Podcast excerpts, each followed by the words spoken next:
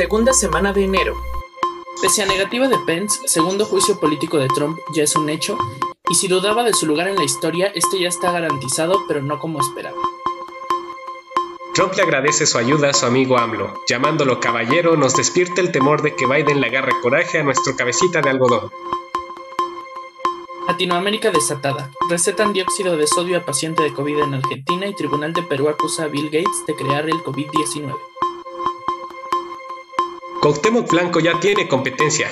Carlos Villagrán Kiko entra a la precandidatura por Querétaro. El whitezican preferido de todos, Samuel García, dice que mientras en el norte trabajan, en el sur descansan. Ahora, el metro es el que está que arde, pues se incendiaron los generadores y se cierran tres de las venas más importantes de la ciudad.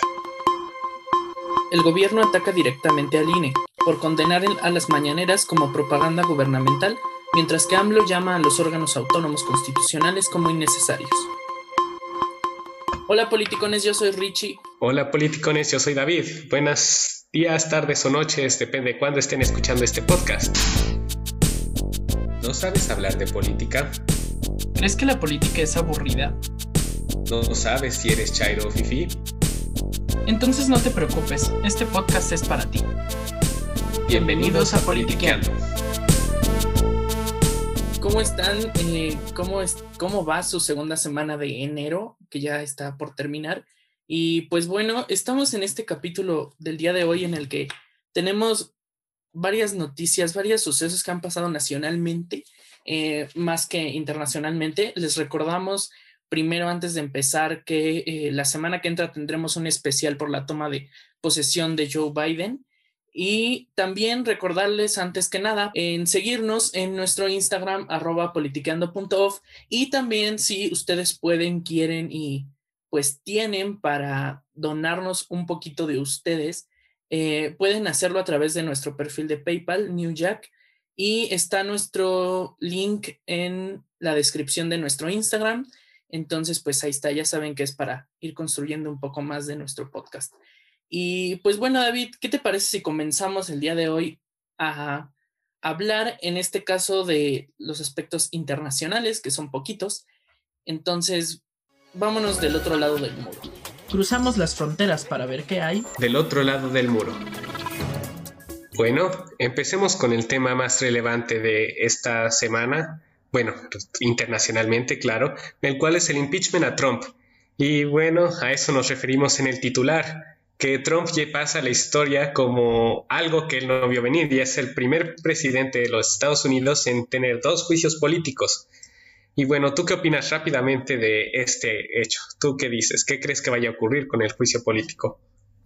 Es un, suceso, perdón, sin precedentes que veíamos venir. Eh, algo que, aunque Donald Trump fuera presidente o no, eh, iba a pasar de alguna forma u otra, tal vez no un impeachment porque pues ya no iba a ser presidente, pero sí un juicio político después. Los dividió a su propio partido Trump, eso es algo importante. Así, exactamente, así como Ricardo Anaya, fueron listos al avanzar. Trump y Anaya fueron listos al avanzar políticamente, pero en el camino dividieron a su partido. Y bueno, más que una venganza política, yo veo que esto que está ocurriendo es como como el intento demócrata y de una facción republicana de evitar que regrese Trump. Porque yo personalmente creo que si no hay impeachment es muy probable que intente regresar en algún momento. No sé si tenga el mismo éxito que tuvo en la primera ocasión, pero sí intentará, bueno, yo considero que si no hay una consecuencia en el impeachment, sí intentaría regresar.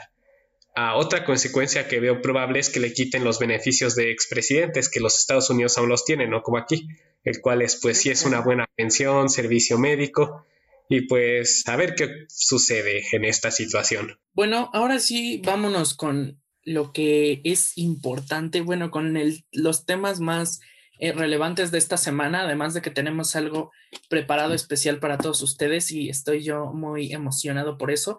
Eh, el día de hoy decidimos juntar, vamos a mexicanear con, bueno, mexicaneando más bien, con eh, Vamos a politiquear. Entonces, la sección del día de hoy se va a llamar Vamos a mexicanear con, ¿con quién, David?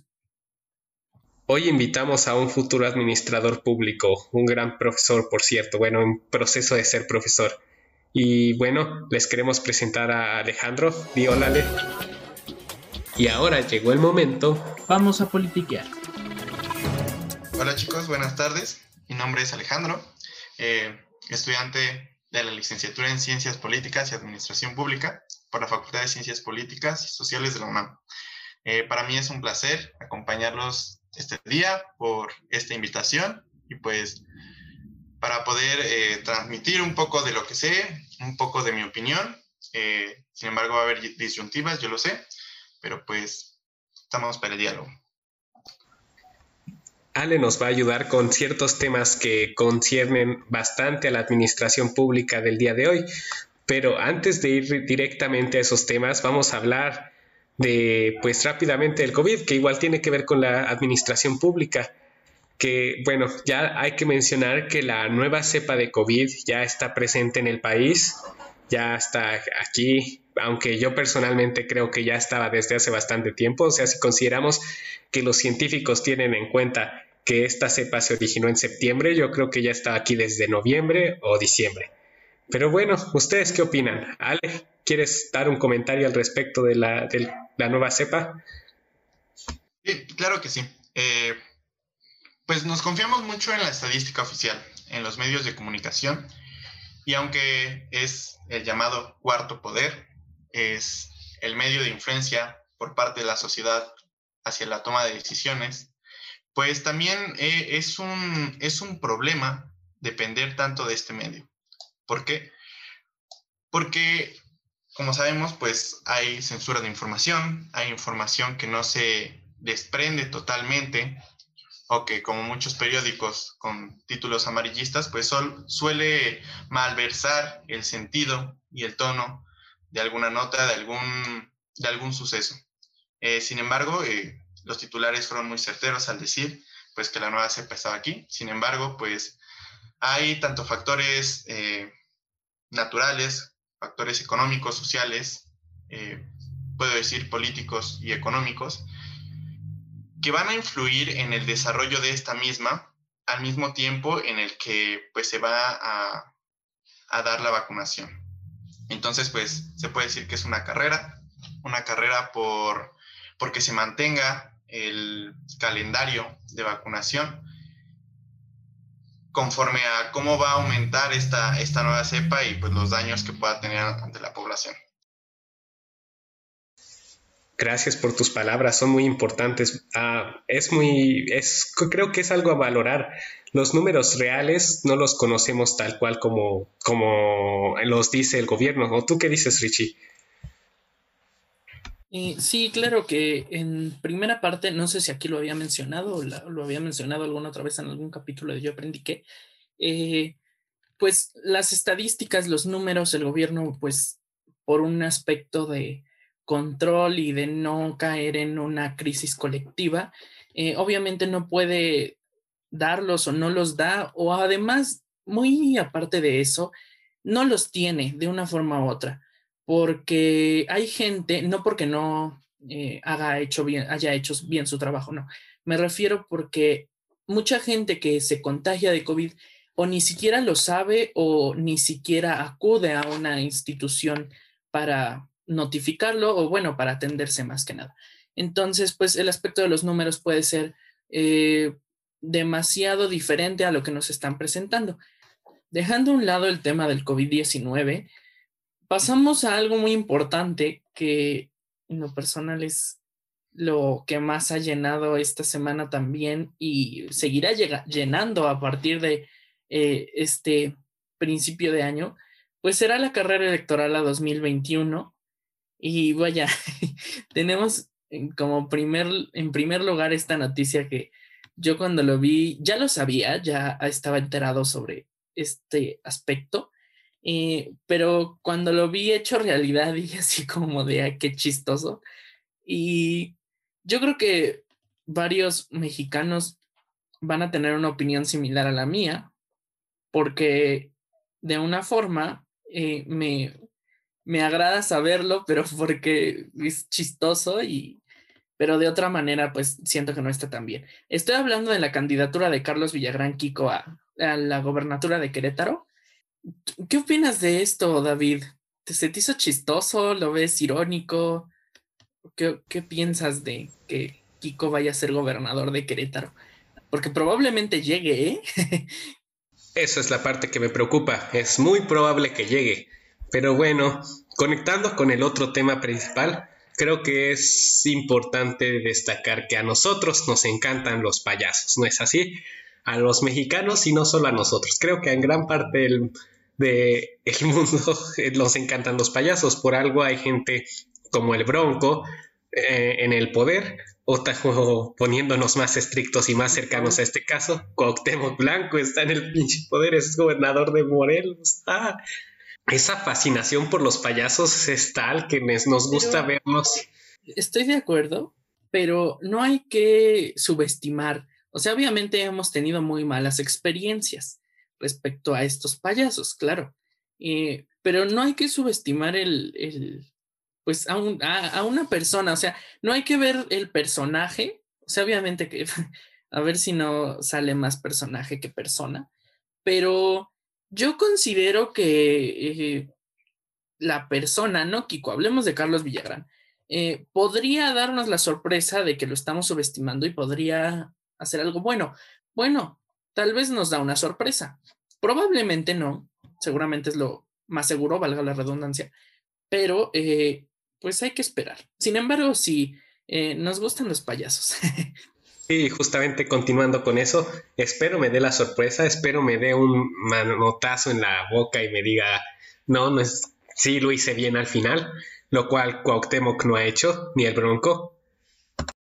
Pero ahora voy con el siguiente, que igual es un payaso, y hablamos de ni más ni menos que Samuel García, que ahora dijo, en el norte trabajan, en el centro administran y en el sur descansan, lo cual, seamos honestos, le va a dar fuerza electoralmente porque regresando al, capítulo perdidos, a los regios les encanta esa idea de nosotros mantenemos con nuestros impuestos al sur, el sur son los flojos, nosotros somos los que mantenemos al país. O sea que es completamente, pues todos sabemos que no es así, pero bueno, con, por lo que decía al principio David, eh, Samuel García no es un payaso, Samuel García es el circo completo, o sea, te canta, te hace reír, dice estupideces. Eh, en este aspecto, eh, sí, los regios son como estadounidenses, de una forma u otra. Eh, quieren ser solo ellos para todo y, y no, o sea, el sur, desgraciadamente, y voy a ocupar algo que decía o dice mucho Andrés Manuel, el sur es una parte de nuestro país que ha sido olvidada durante décadas, ¿no? Y es algo cierto, que lo podemos ver hasta en videos de YouTube de personas que viajan, que son turistas, por decir Alan, por el mundo. Eh, yo recuerdo un capítulo en donde le preguntaba a un señor que trabajaba en un este, poblado de, Yucatán, creo, o de Quintana Roo. Eh, y el señor mencionaba que sí, que ahí no, el gobierno no había visto nunca por ellos, que no les daban apoyos, o sea que estaba, que básicamente los, las ciudades o los pueblos de, del sur los habían levantado los mismos pobladores. Entonces, y de hecho el señor estaba muy emocionado por el tren Maya porque iba a llegar y, y es algo que muchos no ven, que también hay mucha población del sur emocionada por el tren Maya, eh, otra no, claro, pero bueno, ese es otro tema. Eh, entonces, Samuel García ya no hay que hacerle caso, por favor. Yo espero y no lo tomen en cuenta, o sea, por lo que hemos visto de encuestas, eh, va muy abajo, va en tercer lugar. Entonces, ay, ojalá y no lo tomen en cuenta, porque es un idiota. Así que bueno, esperemos ya no tengamos ni hablemos mucho de él en los siguientes días. Ahora, antes de pasar a nuestro tema más eh, ligado al, a la administración pública, que es de lo de lo que especialmente queremos hablar hoy. Eh, yo tengo una pregunta. ¿Por qué los administradores públicos, o bueno, en este caso, por qué no les gusta o, hablan libremente de política, Alejandro? En primero, eh, recordemos en qué se enfoca cada área. Cuando hablas de la ciencia política, te refieres a la política partidista, a todo este entramado de relaciones, acciones, intereses, toma de decisiones que se van a enfocar a la, eh, a la vida social eh, desde, una, desde una parte, desde un sentido un poquito más, eh, más acercado a lo que vagamente llaman lo que es la grilla. La administración pública es parte de algo un poco más, no diré importante, acercado a la sociedad, pero desde una forma un tanto asistencialista. Observamos lo que es el Estado como regulador, como interventor y es esta parte la que le acongoja al administrador público, no la política partidista, no lo que eh, pueda pasar con ciertos actores eh, políticos, que sí es importante, eh, no se deja de lado, pero al no ser tu campo de acción prefieres abordar lo que te compete, no sin dejar la parte multidisciplinaria del área de la carrera, simple y sencillamente es un punto que que te va a acercar a tu especialidad y con base en eso, pues tú ya podrás reunir información, pero simple y sencillamente no es, no es lo que te aqueja a ti. De ser así, pues existe la, la opción de, de, ser politólogo y especializarte en este sentido en, en lo que es la política partidista. Mm, más o menos como decir que cada zapatero a su zapato, ¿no es así, Ale? Sí, prácticamente. Y bueno, dicho esto, es muy importante porque muchas veces las personas a veces piensan que administración pública y ciencia política pues son casi lo mismo, o creo que muchas veces hemos abordado ese tema de que muchos piensan que incluso la administración pública está subordinada a la ciencia política cuando nada que ver. No, no, no, son cosas, eh, si bien en algún punto llegan a ser pues ligadas en algunos aspectos, eh, no, no son lo mismo y no, pues sí, no van a lo mismo, ¿no? Tienen que ver probablemente en algunas cosas, pero no necesariamente para los mismos fines o este, acciones. Ahora vamos a hablar de una persona que a mí me cae muy bien.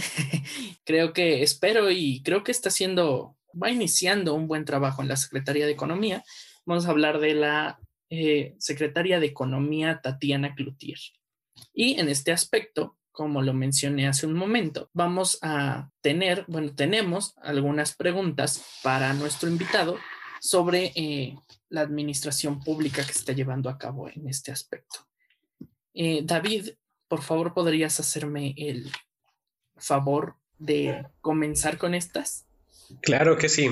Bueno, la primera pregunta que queremos hacerte, Ale, consiste en ¿Qué, es exactamente una secretaría o dependencia de gobierno y cuál es la función particular de la propia Secretaría de Economía? Ok, es importante recalcar que esta información se encuentra en la Ley Orgánica de la Administración Pública Federal en el primer capítulo. Y con base en esto, poder decir que una dependencia, una dependencia no es solamente una secretaría, sino todo lo que se desprende de la administración pública centralizada que son los órganos coordinadores reguladores, la que en aquel entonces o hasta hace poco tiempo era la oficina de la presidencia, también eh, las mismas secretarías. Las secretarías son instituciones públicas que se desprenden del Ejecutivo, la Administración Pública Centralizada, y que tienen tareas específicas dentro de un ámbito administrativo.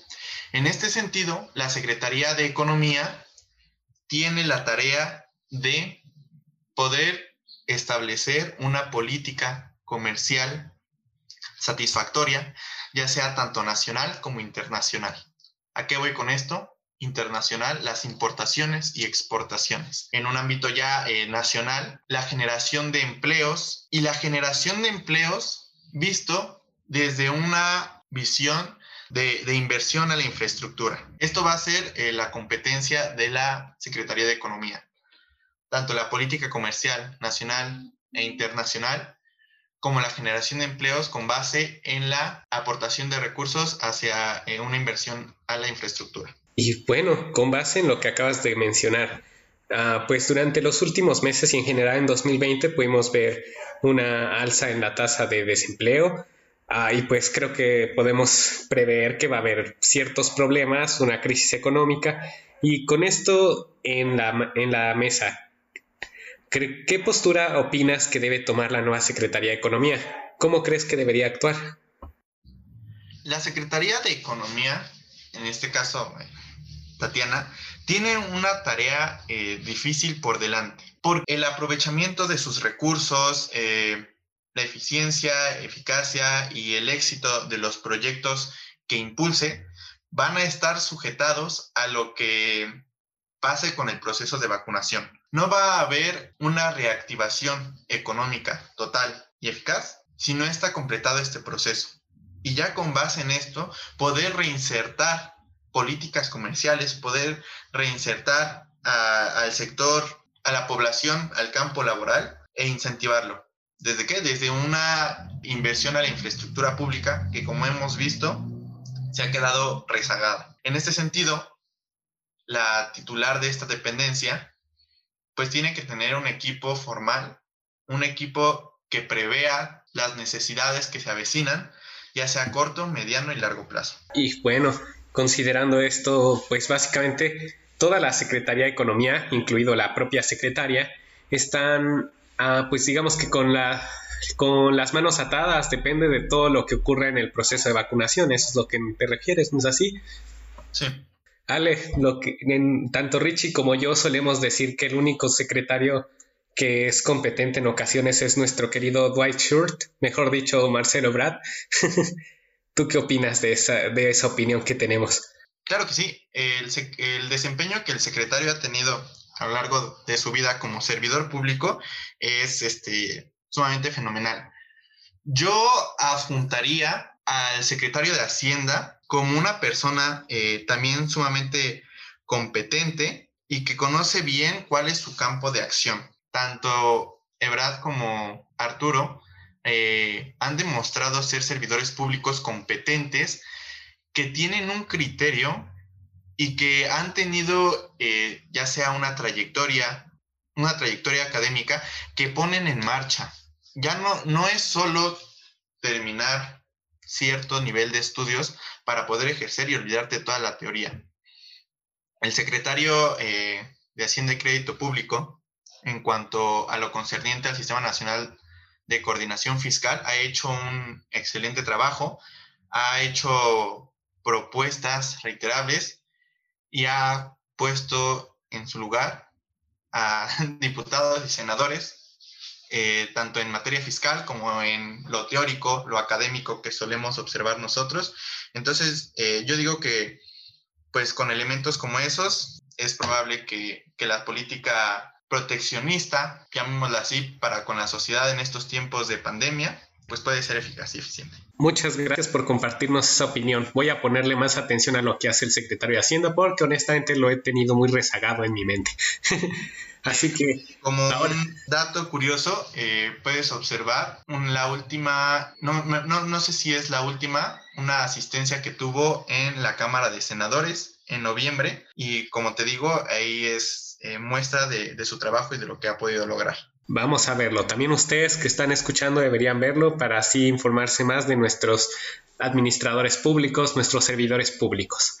Así que ahora sí, vayamos al siguiente tema. ¿Quisieras introducirlo, Richie? Claro, pues como dijimos en nuestros titulares, el metro estuvo en llamas, más que nada, bueno, no el metro, sino que su centro de control en el centro de la Ciudad de México. Pues sí, hubo un incendio dentro de estas instalaciones.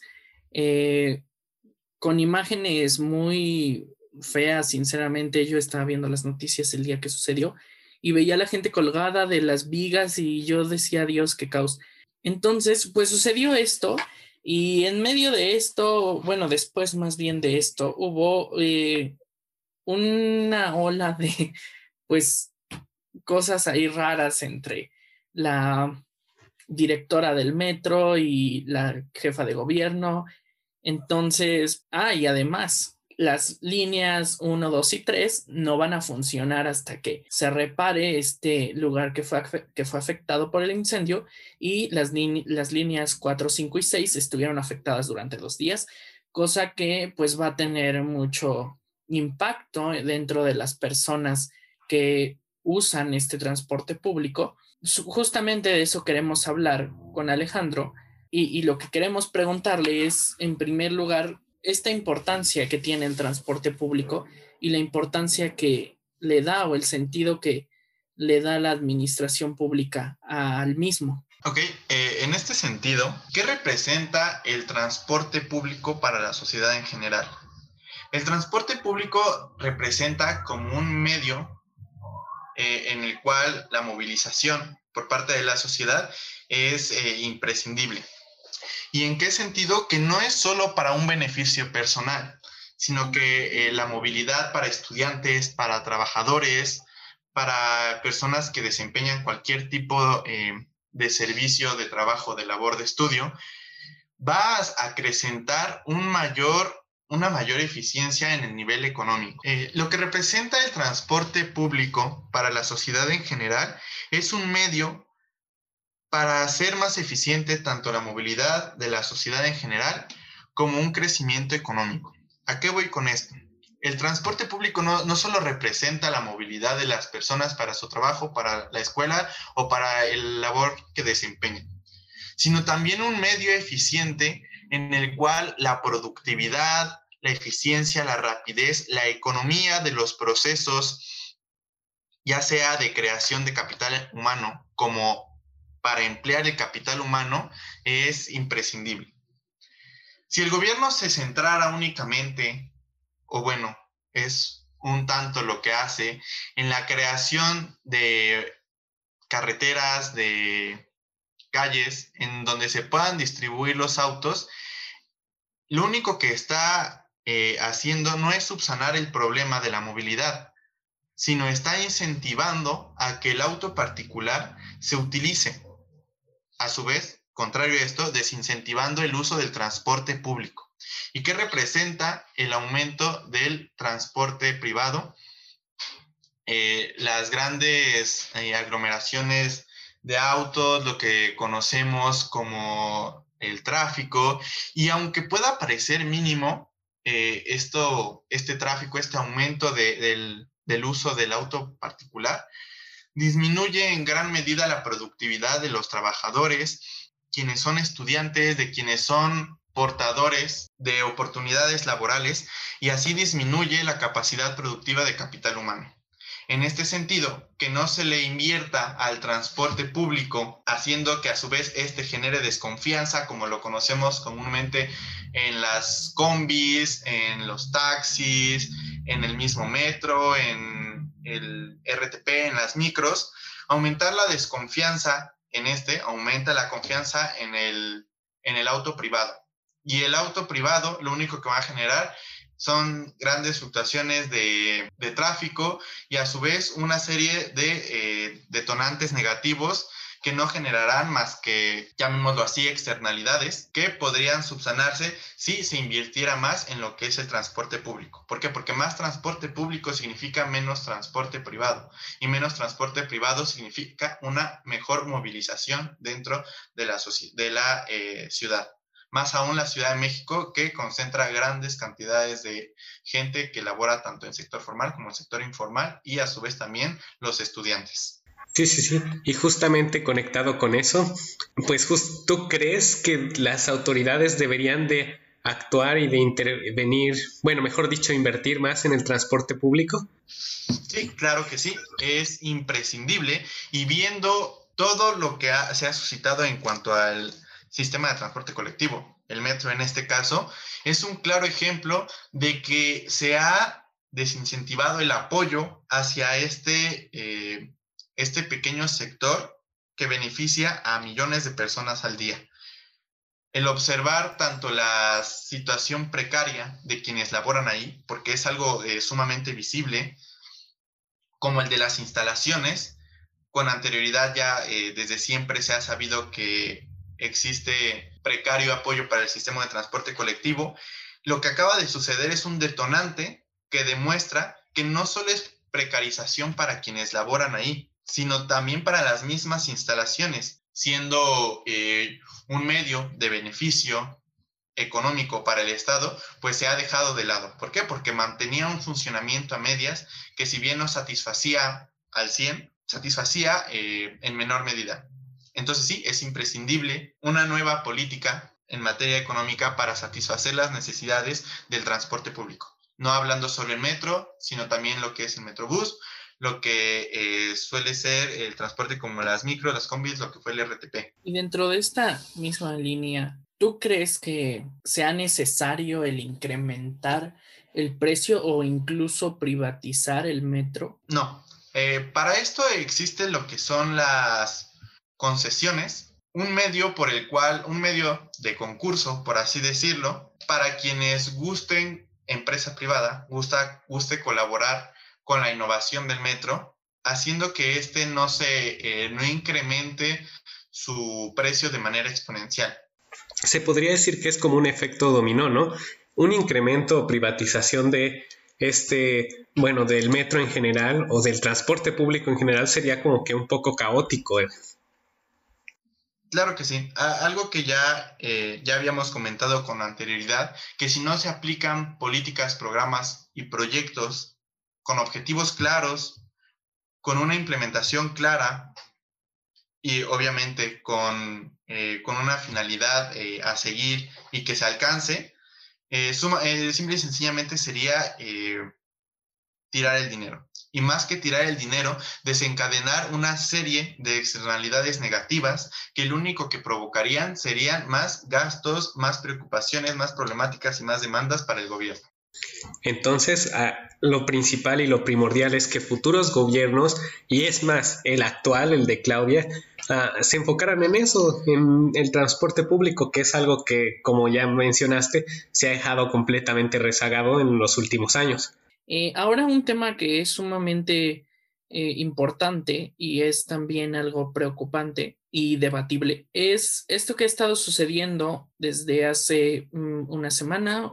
AMLO contra el INE específicamente y los órganos constitucionales autónomos. ¿Qué sucedió ahí? Pues en primer lugar, el INE está diciendo que se deben de cancelar las conferencias matutinas desde abril, si no me equivoco, a lo cual el presidente dijo que es un ataque a la libertad de expresión y luego este eso me recordó a Donald Trump. En esta línea, primero hay que definir qué es un órgano constitucional autónomo y su importancia. Entonces, Ale, ¿podrían, ¿podrías definirnos eso y decirnos qué es y cuál es su, importancia y en, en, qué, en qué intervienen dentro del Estado? Okay. Hay que tener presente la estructura orgánica de la Administración Pública Federal. ¿Por qué? para no malversar, no eh, englobar de manera errónea ciertos órganos, organismos, y en este caso dependencias, o lo que también son los OCAS. Los órganos constitucionales autónomos, como su nombre lo dice, son entes con naturaleza jurídica propia, con una autonomía que no se limita únicamente a lo político, a lo administrativo, sino que son entes con naturaleza, con una autonomía eh, política no dependen de la separación clásica de poderes propuesta por Montesquieu, ni del Ejecutivo, ni del Legislativo, ni del Judicial. Tienen autonomía administrativa, tienen la capacidad de autogestionarse, tienen autonomía fiscal, poder hacer con sus recursos lo que, lo que, lo que ellos consideren pertinente, no alejándose de su misión principal, y tienen autonomía jurídica, entre otras que es la capacidad de autonormarse, de crear su propia legislación y sobre ella basar su campo de acción. En este sentido, el INE y el INAI, con quien en los últimos días el presidente ha, mostrado inconformidad, son entes que son indispensables para el ejercicio de las responsabilidades de los servidores públicos. En este caso, eh, la separación de los procesos electorales de la Secretaría de Gobernación, fue un proceso de años para poder cimentar lo que es el órgano constitucional autónomo. Me parece que el INE se encuentra del artículo 41, en el que dice que los procesos electorales competen a este órgano.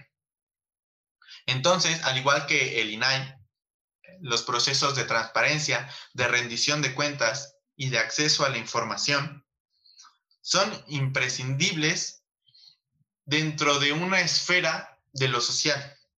¿Por qué dentro de una esfera de lo social? Porque al igual que si le eh, fuera competencia de algún poder de la nación, podría haber, haber influencias que no dejarían fluir el trabajo deseado de estos mismos organismos. No digo que gracias a que son órganos constitucionales autónomos no tienen errores, claro que sí, pero la trascendencia de estos es poder mantener un margen de acción alejado de la estructura de lo que es la, administración pública centralizada, la paraestatal, el poder ejecutivo, legislativo, judicial de la Secretaría de Gobernación, en este caso el INAI que estaba sujeto a la Secretaría de Función Pública o en parte estaba sujeto, se, se, separó y con esto pudieron realizar las actividades. Y parte fundamental de lo que es el INAI también concierne a lo que son los órganos constitucionales autónomos. Transparencia, rendición de cuentas, en parte acceso a la información y tanto estos como la colaboración y la participación, que son ejes de una apertura gubernamental, lo que generan es un proceso de democratización de los procesos, en este caso electorales, en los procesos de transparencia, de rendición de cuentas, lo que también le compete al, al Banco de México, y así son, me parece, 13 a 14 órganos constitucionales autónomos que tienen a su disposición actividades indispensables que eh, bajo la tutela de, de alguna parte de la administración pública centralizada, pues no se podrían realizar de manera efectiva. Una noticia de la mañana decía, bueno, el, el, titular del Ejecutivo mencionaba que aunque desaparezcan los órganos constitucionales autónomos, no se despedirá a ninguna persona. No es solo una cuestión estructural, no es solo una cuestión de cambio de, régimen o de, en este caso, de adaptación de régimen por lo material, sino es una, es una cuestión eh, un tanto pragmática en, lo que, en la que se busca con los órganos constitucionales autónomos la democratización de los procesos que le competen a los mismos. La, el paso del IFE al INE fue un proceso de democratización en el cual no solo fuera competencia federal, sino también nivel local y nivel municipal, que fuera competencia de la sociedad en general, no de los servidores públicos que ya eh, son grandes eh, dinosaurios, por así decirlo, dentro del servicio público, sino la incidencia de la población en general para los, en este caso, para los procesos electorales, para los procesos de transparencia y poder generar mejor cohesión social. ¿Por qué? Porque la cohesión social de los procesos que se generan dentro de los organismos constitucionales autónomos es lo que va a generar certidumbre. Y con base en la certidumbre, la certeza y la cohesión formada, se va a dar un proceso de colaboración, un proceso de colaboración que va a dar, eh, que va a abrir las puertas a la, a la pluralidad, a la diversificación de ideas y con base en esto poder enriquecer los proyectos, programas o políticas eh, que se tengan a futuro en beneficio de la sociedad en general. Eso es la administración pública. Lo público, lo común, lo que le compete a la mayoría. Y si se desaparecen estos órganos, la base democrática de la sociedad o parte de la base democrática de la sociedad, la incidencia que puede tener la sociedad civil dentro de los procesos eh, de toma de decisiones se perdería. Vaya, gracias por esa explicación tan maravillosa, me dejaste en verdad. Este. Bellísimo. Demasiado. Y bueno, ya como último comentario, para ya no hacerla muy larga, de larga, mejor dicho, espero que esta solo sea una ocurrencia de Andrés Manuel, porque ah, no estoy de acuerdo, sería regresar, sería regresar a una administración pública muy, pero muy centralizada, ¿no es así, Ale? Claro que sí. Y bueno, pues esperemos no se vaya esa, de esa forma. Yo considero que debe ser muy difícil quitar estos órganos porque serían muchas reformas a realizar. Y bueno, como ya mencioné, esa es mi conclusión. Espero solo sea una ocurrencia y que no ocurra nada. Yo creo que sería muy difícil, todos se le vendrían encima. Y yo sí lo que creo que sería mejor eh, sería reforma, o sea, reformar eh, cada uno o los que sean necesarios de reformar los eh, institutos y los órganos constitucionales para que, eh, como considera el presidente, ¿no? Se supone que él no los quiere o no, o ve que son algo ineficientes o, tienen ahí puntos débiles según su perspectiva. Eh, pues yo creo que si ese es el caso, ¿para qué eliminarlos si puedes reforzarlos este, y reformarlos, ¿no? Yo creo que esa es la mejor opción y yo creo que es lo que se debería, debería de hacer. Y es una opinión que tenía respecto al INE, ¿no? O sea, decía, no hay que eliminarlo, pero hay que reformarlo para que en verdad sea eh, eficiente y, y, bueno, lo más que se pueda, ¿no? Y yo más que nada tengo esa opinión porque creo que el INE está muy politizado, o sea, en cuanto a partidos, Eh, pero eso se refiere más a sus, a, a sus eh, pues, funcionarios o a sus... Este, sí, a los miembros. Y bueno, ya dicho esto, creo que sería el final de ese tema. Muchas gracias Alejandro, nos encanta tenerte aquí hablando de estos temas. Y ya por último, creo que tenemos que hablar de nuestro politicón de la semana. ¿Tú, tú quién crees que podría ser el politicón, Ale? No, no des spoiler, ya lo sabes, pero pues. Quien yo considero sería Samuel García. La controversia que ha generado por sus comentarios, en este caso con este de la semana, ha generado que se pueda visibilizar en primera que la, la seguridad con la que dice o comenta es porque su realidad no se, no se asemeja por eh, nada a la realidad que viven en principio las personas de su estado y posteriormente a las del centro y a las del sur. En este sentido es para pensar si de verdad se quiere, eh, pues en un puesto de incidencia política muy grande a, alguien como él, con estos ideales eh, tan fuera de lugar, tan fuera de la realidad social y tan fuera de lo concerniente a, la creación de políticas que realmente benefician a los estratos que más lo necesitan. Y bueno, antes de decir yo quién creo que es el político de la semana, eh, comentarles que David tuvo algunos problemas técnicos en cuanto al Internet, entonces no va a poder finalizar este capítulo con nosotros. Em, pues para mí la politicona de la semana es eh, Nancy Pelosi en un aspecto internacional, ya que logró su cometido, logró hacer el segundo juicio político contra Trump y veremos qué sucede la siguiente semana. Eh, vamos a ver, de, por una parte, mucho caos y por otra parte, eh, pues felicidad en cuanto a los estadounidenses que apoyaron a, Biden, que fue pues casi todos. Recuerden que tendremos un programa especial el día miércoles. Aún estamos planteando si es en vivo a través de YouTube con la, con la transmisión más bien de la toma de posesión o lo vamos a hacer en un capítulo grabado. Todavía estamos viendo un poco ahí, pero eh, no olviden seguirnos en, en arroba politiqueando.off. Ahí es donde vamos a decirles todo lo que vaya a pasar. Pues para finalizar, quiero agradecerle a Alejandro por estar aquí eh, con nosotros. Gracias por compartirnos todo esto que sabes que la verdad nos impresionante, nos impresionaste, perdón. Y pues ya sabes que aquí te estaremos teniendo cuando necesitemos algún comentario sobre la administración pública. Claro que sí, siempre será un placer compartirles lo poco o mucho que sé y pues poder retroalimentar lo que necesiten no solo ustedes, sino quienes están atentos a sus transmisiones. Muchas gracias, Ale. Gracias a David, que como les dije no pudo terminar este capítulo. Y nos vemos la siguiente semana en el especial. Entonces, gracias por escucharnos el día de hoy y que tengan una excelente semana y un excelente fin de semana. Adiós. Nombre, unos genios. Ponte nuevo, Nuevo León. Haiga sido como haya sido.